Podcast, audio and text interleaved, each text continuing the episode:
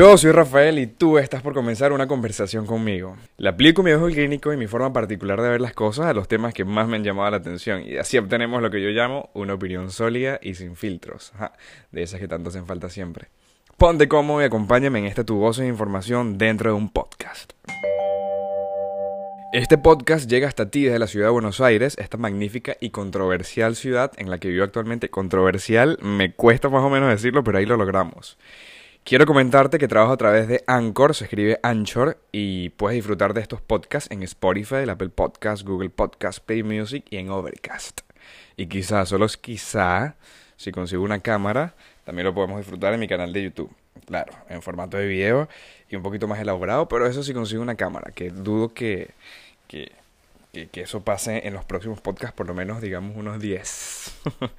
este es mi primer podcast y a pesar de ese preámbulo, ese prólogo, esa intro, que realmente espero que guste, y a pesar de que tenemos muchos temas para hablar, quisiera comenzar con una breve presentación, porque no me puedo poner a hablar aquí sin así como así. Quiero contarte esas anécdotas que formaron el camino para que yo tomara la decisión de comenzar a hacer estos podcasts. Eh, bueno, no hablaré de las cosas que he hecho en general, eh, de a qué me dedico y esas cosas, solamente me enfocaré en mis interacciones con el mundo del arte, por así decirlo. De vez en cuando voy a tronar mi garganta, entonces estoy totalmente eh, decidido a, a ver qué tal sale esto. Si escuchas de todas maneras algún corte en algún lado, es para que no te quedes sordo.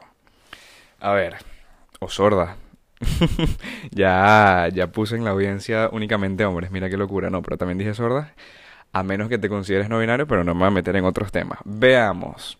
No fue una idea de la noche a la mañana esto de hacer podcast, tampoco fue algo solo porque quise. Eh, puedo comenzar diciendo que hace un par de años, sí, puede ser de manera aleatoria, considero que las mejores cosas en la vida llegan y no nos damos cuenta, llegan así de manera aleatoria. Conocí una aplicación llamada YouKnow, una red social para crear eh, transmisiones en vivo. Espero que alguien la conozca porque me encantaba y espero que alguien de esos tiempos esté aquí escuchando los podcasts. Sé que una que otra persona va a estar acá. Está pasando una moto, espero que no se mezcle dentro del sonido, después lo veré y después lo escucharemos todos. Mientras todos estaban en Vine y otras redes que también murieron, yo estaba en vivo por YouKnow sin darme cuenta, sin saberlo, llegué a un punto en el que lograba cada noche conectar con miles y miles de personas, cosa de la cual me siento bastante orgulloso y por eso lo estoy contando.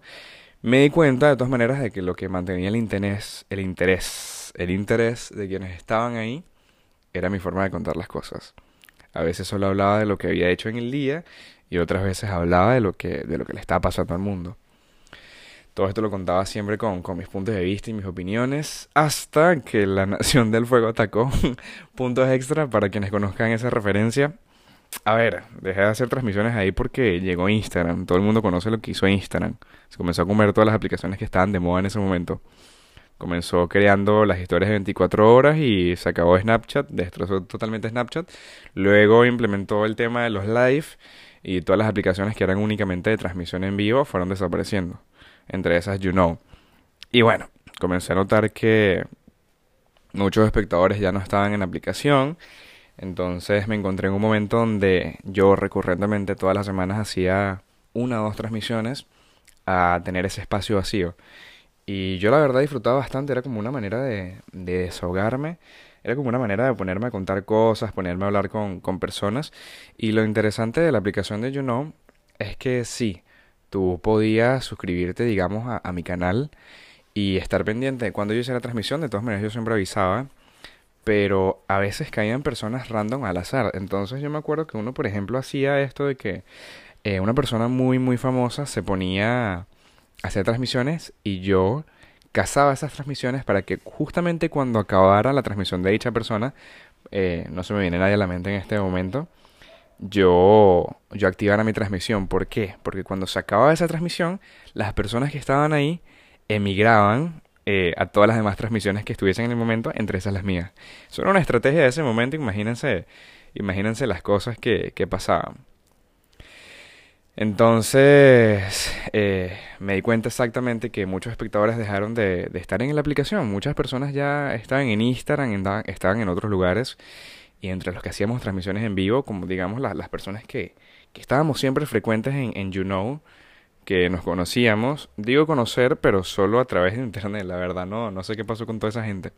Éramos un grupo bastante chévere. Yo creo que teníamos un grupo de WhatsApp, pero yo con tanta cambiara de número y por cómo era el mundo en ese momento, creo que perdí contacto con todos. Quizá no, puede ser. Después me pondré a, a ver bien.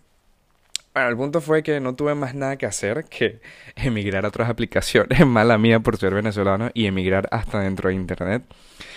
Es un tema todo lo que pasa en Venezuela. Quizá algún día eh, dé un espacio para eso, pero bueno, la verdad es que como es política, sí, en estos podcasts hablaremos un poco de política, pero no hablaremos como en plan debates, en plan así, eh, simplemente comentando algunas cosas que se hagan realmente importantes o interesantes o que yo simplemente quiera comentar. Vamos a estar tranquilos de que no vamos a hablar mucho eh, de políticas acá. ¿Qué sucede con las transmisiones en vivo? Que como eran en vivo y eran por You Know, cuando acababa la transmisión, cuando ya finalizaba, ya no quedaba registro. Al menos que alguien la hubiese grabado en el momento, al menos que yo hubiese hecho algo especial y la hubiese grabado, o a menos que eh, yo me acuerdo que You Know tenía una particularidad de que tú podrías eh, compartir momentos y, esos momentos siempre quedan guardados como un feed especial, pero la transmisión como tal, el contenido que uno creaba en esa plataforma, no se guardaba. Para ese momento, sí, ya había descubierto que una de las cosas que más me encanta hacer, hasta este momento es una pasión, es crear contenido en Internet. Una pasión porque la verdad me encanta. Eso de ponerme a interactuar por Internet me resulta bastante agradable. Eh, los que me siguen de mucho tiempo se pueden dar cuenta de eso. También me ayuda a despejar la mente eh, para luego poder concentrarme bien en las cosas que hago. La verdad lo disfruto mucho.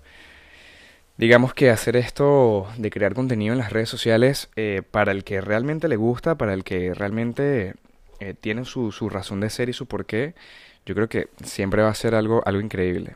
Yo... ¡Wow! El tema de crear contenido en internet siempre me ha encantado en todos los sentidos. Desde ponerme a hablar pendejada enfrente a una cámara hasta editar algo que, que, que no sé, que quiera subir en las redes sociales. A ver, todo este tema de la tecnología, cosa que también hablaremos mucho en estos podcasts, me encanta. Me llama mucho la atención lo que uno puede lograr con, con, con un teléfono, lo que uno puede lograr si, si uno se pone a investigar en internet. Eh, lo que uno puede lograr transmitir para personas, o sea, el impacto que tú puedes lograr tener eh, creando contenido. Eso me encanta. Bueno, para este momento hay que dejo You Know, como ya tenía personas que me seguían en las redes sociales, me arriesgué a crear contenido en YouTube. A ver, me arriesgué, a crear contenido en YouTube, también un poco de contenido en Instagram y así fui creando una comunidad.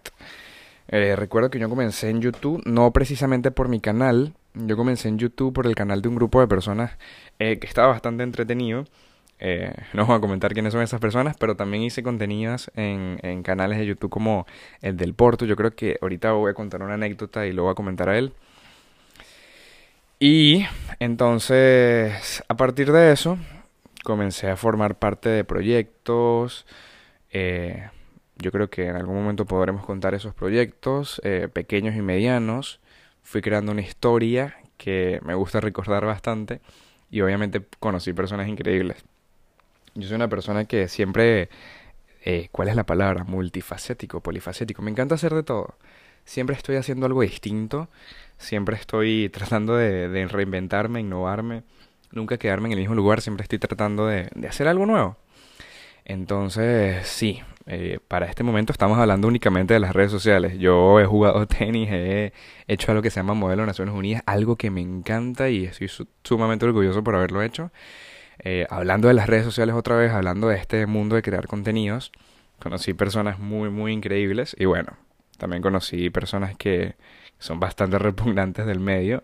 Creo que siempre es así en todo. Hay lo bueno, hay lo malo. Uno puede conocer personas maravillosas y uno puede conocer personas que uno no entiende cómo, cómo pueden existir. Pero bueno, una de las cosas que casi hago, y digamos que vale la pena recordar, vale la pena recordar, porque gracias a eso conocí unas personas que vale la pena mencionar. Es un proyecto que prometía ser una obra de teatro, prometía hacer una serie de televisión, una gira nacional por toda Venezuela, un musical, no sé, prometía hacer muchas cosas, qué sé yo. Eh, al final solamente fue una obra de teatro, al final ese proyecto desapareció, murió. Yo no, la verdad no sé qué pasó con ese proyecto, pero eh, a ver, este proyecto fue creado por una chica que trabaja en una serie de televisión llamada Isateca M. Creo que es esa, si no me equivoco. Y, y sabe bastante sobre los medios, porque trabajó en televisión y toda la cosa. No la culpo por el resultado del proyecto. Ella tenía una muy buena visión. Eh, ella es Mayra Méndez, donde quiera que esté en este momento. La verdad tenía una buena visión. Su misión era, era juntar un grupo de personas que, a ver, ella reunió un grupo de personas que no teníamos nada que ver uno con los otros, excepto quizá en el número de seguidores, las cosas como son. ah, y quizá en polémicas de una red social que para ese momento se usaba mucho, una que se llama ask.fm. O red social era simplemente de responder preguntas, pero tenía una esencia, una vibra que, que, que no sé, que a mí por lo menos me mantenía muy, muy al pendiente, muy dentro me acuerdo que, me la pasaba en esa red social. Esa red social también se murió. Cuando digo morir es que la gente la deja de usar por X o por Y. Me acuerdo que yo y, a ver, todas las personas y yo, se dice al revés, eh, todas las personas que yo conocía, eso es lo que quería decir, estábamos dentro de esa red social. Y yo no sé qué pasó, que de un momento a otro esa red social también desapareció, pero bueno, menos mal porque la verdad era una pérdida de tiempo. No era como por ejemplo Vine, que Vine tú hacías unos, unos videos y eso se mantenía y era entretenido, entretenías a las personas y, y estaba bastante divertido hacerlo. O como por ejemplo lo que yo hacía en en you Know.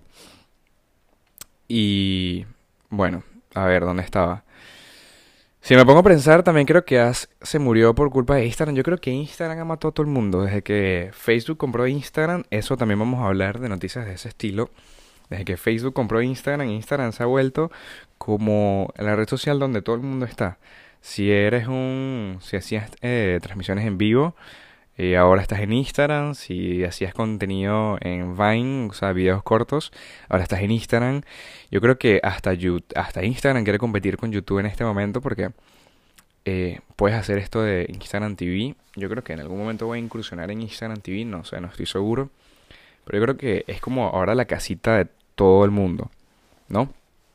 El tema de Instagram, porque Wow, qué locura que ahora puedes hacer absolutamente todo. Al principio yo me acuerdo que en Instagram yo nada más me ponía a ver eh, fotos de gatitos y, memes, los clásicos memes principales. Me acuerdo que yo era tan fanático que me compré una camisa de meme, me la compró mi mamá. Aquellos tiempos de la vida. Y donde si no compartías una cadena, eh, una niña muerte iba a aparecer en tu, en tu casa y te iba, te ibas, ibas a tener una maldición por el resto de tu vida. Qué buenos tiempos aquellos. Quizá podemos hablar también de, de, ese tipo de cosas. No sé si se dan cuenta que tenemos todas las posibilidades, podemos hacer lo que queramos dentro de estos podcasts. Por eso me encanta. Porque simplemente ponernos a hablar, ponernos a tener una conversación, en tu caso, tener una conversación con Rafa. a ver, creo que me desvié muchísimo. Eh, estaba en donde... Aquí estábamos, en el tema de la obra. ¿Ok? El tema con eso es que yo tenía ya un compromiso en Estados Unidos. Eh, justo en las mismas fechas y yo no sabía si haría el viaje o no. A mí me llega la oportunidad y yo no sabía si iba, o sea, si tenía que emprender este viaje o no. Y bueno, al final este viaje sí se dio y básicamente no podía clonarme y a pesar de que ya asistía a los ensayos de la obra y tenía todo listo para comenzar, eh, ya teníamos el grupo armado, ya estábamos todos listos. Eh, me tocó finalmente emprender el viaje a Estados Unidos y no pude hacer la obra. ¿Qué pasa? Eh, quiero recalcar que quiero recalcar que el plan, ¿verdad? Para Estados Unidos vino primero. Quiero aclarar esto porque ya estaba armado mucho antes de la obra y me considero una persona comprometida, o quiero creer eso. La verdad, ese viaje salió bastante bien, pero digamos que dejé el tema de la obra inconclusa. Dije que sí y toda la cosa, y al final no, no hice el tema de la obra.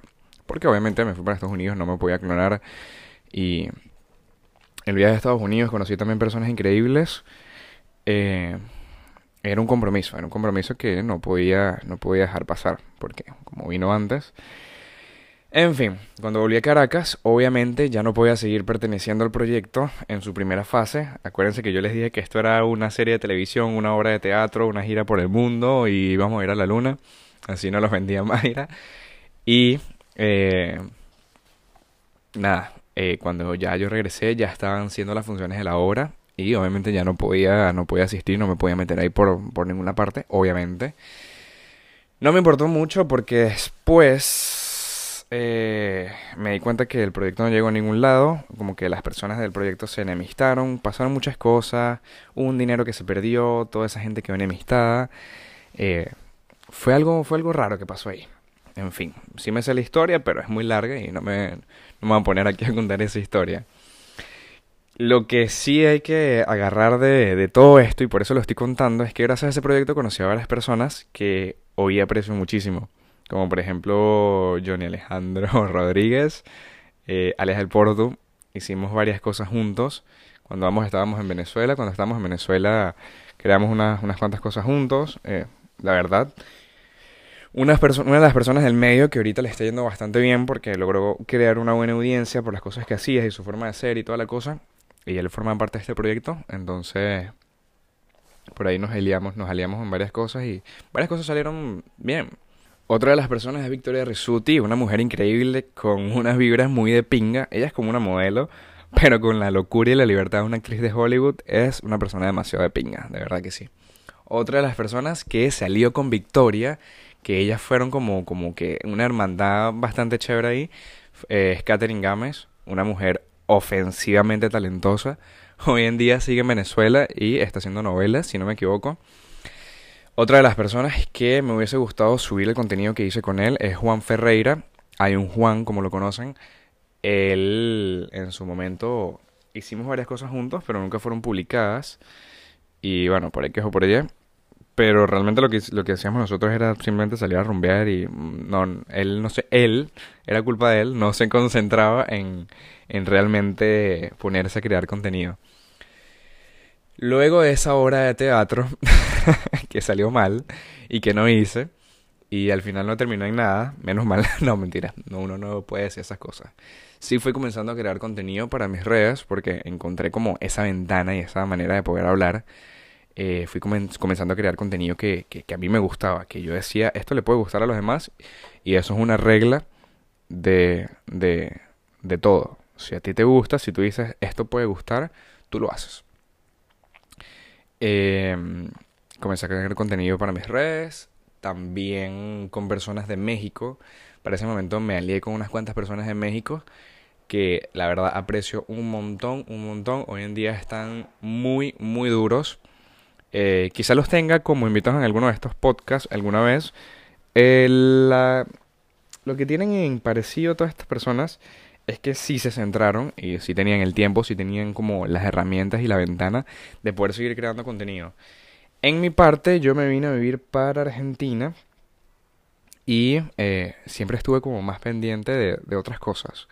Siempre tuve como que el tema de crear contenido ahí, como todas las personas que usan las redes sociales, yo también las usaba, no tanto como para crear mi, mi marca, por decirlo de esa manera, por decirlo de alguna manera, sino lo usaba más como, como un usuario hasta hace poco que dije, ¿por qué no retomar todo eso que me encantaba antes y todo eso que me hacía bien? Porque la verdad las transmisiones en YouKnow me hacían bastante bien. Y dije, no quiero ponerme a hacer simplemente contenido por hacerlo. Quiero hacer algo que la verdad yo sienta que, que, que sirva de algo. Porque tú, por ejemplo, en este podcast, puede ser que lo estés escuchando por curiosidad. Puede ser que lo estés escuchando mientras vas al trabajo, mientras vas a la universidad. Eh, puede ser que lo estés escuchando porque, porque quieres saber qué estoy haciendo. Pero en este podcast particularmente, que es una presentación, no hay nada que trascienda más que sepas quién soy. Pero en los podcasts que vienen, yo creo que los temas que vamos a tocar eh, sí van a estar bastante trascendentales. Va a ser un contenido que, que a mí me va a gustar escuchar y escuchar y escuchar. Y ese es el tema de los podcasts, que es como estar en la radio pero en el momento que tú quieras. A ver, un dato curioso de los podcasts es que fueron creados para eso, para esas personas que que no tenían el tiempo, digamos, en el momento en que se estrenan las conferencias o los programas de radio y quieren escuchar las cosas en el momento que más les apetece, pausarles, escucharlas después. Bueno, así funcionan, así funcionan estos podcasts. Eh, algo curioso que quiero aclarar, hablando de este tema de todas las personas que me he topado en el medio, es que la gente siempre dice que haz las cosas callado y deja que tu éxito hable por ti. Yo pienso totalmente al revés, estoy de acuerdo con el tema de que deja que el éxito hable por ti, pero pienso en el tema al revés de que uno no se tiene que quedar callado. Hoy en día el mundo está sumamente conectado como para, para quedarnos callados simplemente así porque sí y si lo logramos hacer lo hicimos y si no nadie se enteró de que fallaste. Yo digo que si tienes algo muéstralo si haces algo, siéntete orgulloso de lo que estás haciendo, así la cagues, así salga mal. Si fracasas, vive con tu fracaso, porque cuando lo hagas bien podrás estar orgulloso de dónde vienes y se podrá evidenciar tu trayecto, no solo tus logros, no solo como digamos el, el final. Acuérdate que, acuérdate que cuando tú haces algo, eh, lo haces, pero obviamente pasan muchas cosas antes de que ese algo suceda muchos planes, muchas subidas, muchas vueltas. Y a mí, particular, me encanta ver todas esas vueltas, toda esa subida, todo ese proceso. Es como cuando hacen el making of de algo. Por ejemplo, el tema de Game of Thrones. También vamos a hablar mucho de series. Vamos a hablar de las cosas que más me llaman la atención. De, yo veo mucho Netflix, también veo mucho HBO. Eh, no veo televisión porque a pesar de que eh, me gustan muchas cosas que suceden ahí, no tengo como el tiempo y no, no me gusta como el formato de la televisión. Bueno, eh, el tema de los making of, por ejemplo, de Game of Thrones, luego de que estrenan el capítulo, yo me ponía a ver el making of porque es como, ¿cómo logras hacer esta, esta locura? ¿Cómo logras hacer la mejor serie del mundo? Eh, mis respetos a Game of Thrones. Entonces uno se ponía a ver el, making of y en la vida, ¿verdad? También está bueno como mostrar el making of. Ahora es una tienda de ropa, ¿verdad? y muestras el making of, todo lo que pasa antes. La gente dice, eh, y esto, esto es algo igual, ahí de todo, esto es algo que pasa mucho en Venezuela, eh, también en el resto del mundo, que la gente dice, tengo este megaproyecto, eso es tratar de lucir algo que ni siquiera tienes hecho. Yo estoy hablando de el momento en que tú dices, bueno, me voy a proponer hacer esto, y de verdad lo estás haciendo, como dicen en Argentina, posta lo estás haciendo, y estás haciendo todo lo posible para que suceda, y tú muestras cómo estás haciendo para lograrlo. Eso es lo que a mí me encanta, eso es lo que yo voy, eso es lo que me refiero. No el tema del pantallismo y el tema de tengo este megaproyecto y lo voy a publicar y, y lo voy a hacer y no sé qué y toda la cosa. Eh, eso. Entonces, bueno, llegamos a este momento, a la actualidad, donde me encuentro en la etapa de mi vida que quiero llamar inicio profesional, eh, para que suene más elegante. Actualmente me encuentro estudiando en la universidad, llevando una marca de ropa, un proyecto de viajes y ahora la creación de contenido de toda la vida. Quiero que todo gire en torno al podcast. Si hago contenido en Instagram, en YouTube, en todos lados, quiero que gire en torno al podcast. Siento que la casita de mi contenido, por así decirlo, tiene que ser aquí. Siento que todo lo bueno que puede suceder puede ser aquí. La verdad me encanta lo que podemos lograr juntos. Porque si nos ponemos a hablar ya se me está secando la boca y no tengo ya nada, nada para tomar cerca. Si nos ponemos a hablar, si nos ponemos a tener una conversación, eh, me va a sentir bastante bien de que pueda ser algo que, algo que interese. ¿De qué hablaremos en el podcast? Bueno, ya lo estuvimos resumiendo y, fue saliendo cada tema de acuerdo a cómo íbamos eh, narrando las cosas. Pero bueno, hagamos un resumen. Quiero hacer lo que hacía en You Know, ¿ok? Dar mi opinión en las cosas que me parecen relevantes o importantes quiero conversar, así como lo estamos haciendo. Puede ser, porque no, desahogarme a veces de las cosas que pasan en mi día a día. Quiero comentar lo último que está pasando, ¿por qué no traer invitados, debatir sobre temas eh, y hablar de lo que esté pasando en el mundo, alguna serie que nos guste y alguna cosa que, que esté sucediendo? ¿Por qué no? Y... No tengo más nada que decir en este podcast de introducción. Eh, mucho más corto de lo que esperaba realmente. Si quieres seguir la conversación, me puedes encontrar en Instagram o en Twitter como Rafanex. El podcast, eh, quiero aclarar, es semanal. Todos los lunes lo podrás encontrar en tu plataforma favorita. Ya sabes cuáles son. Eh, yo trabajo en Anchor, que se escribe Anchor. Y las plataformas principales donde lo vas a poder conseguir es en Spotify, Apple Podcast, Google Podcast, Play Music, Overcast. Eh, yo creo que muchas plataformas más, la verdad no tengo idea. Y ya les dije que quizás, solo quizás, si se consigue una cámara buena, también en mi canal de YouTube, esperemos que también nos podamos conseguir por ahí, porque así, así podemos interactuar y me puedes ver mientras lo grabo. Entonces, adiós.